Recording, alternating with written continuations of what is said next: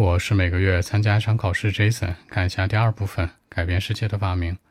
Describe invention that has changed the world in a positive way。一定是互联网，工作、生活、学习影响非常大。以学习为例，我们想留学，甚至都不用去其他国家，坐在电脑屏幕面前就 OK 了。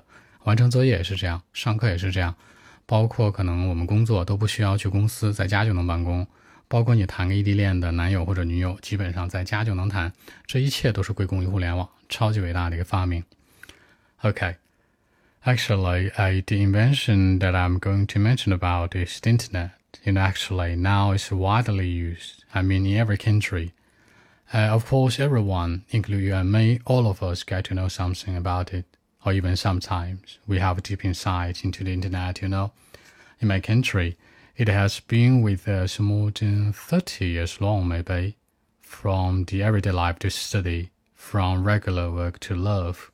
The internet has made our life more brilliant, especially than before, and undoubtedly. For example, the online education, you know, is very important in our life.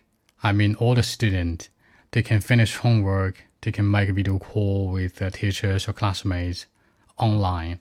They can do all of this online no matter where they are, they just can do it. By the way, job hunters probably if they have some chances to get a better job or decent job on the internet, the online interview, you know, even sometimes they do not have to travel to the real workplace or companies.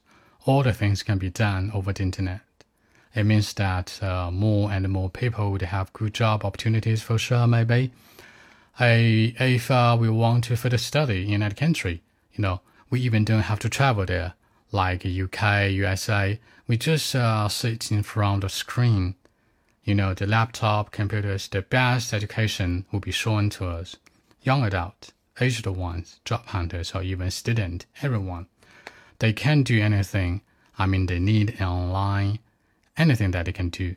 So I think that the internet is one of the greatest inventions in the world. So that's it. 那广泛使用 is now widely used in every country。深入了解，have a deep insight into，找到满意工作，求职者，get a decent job，job hunters，坐坐在屏幕面前，sit in front of screen。更多文本，微信 b 一七六九三九一零七。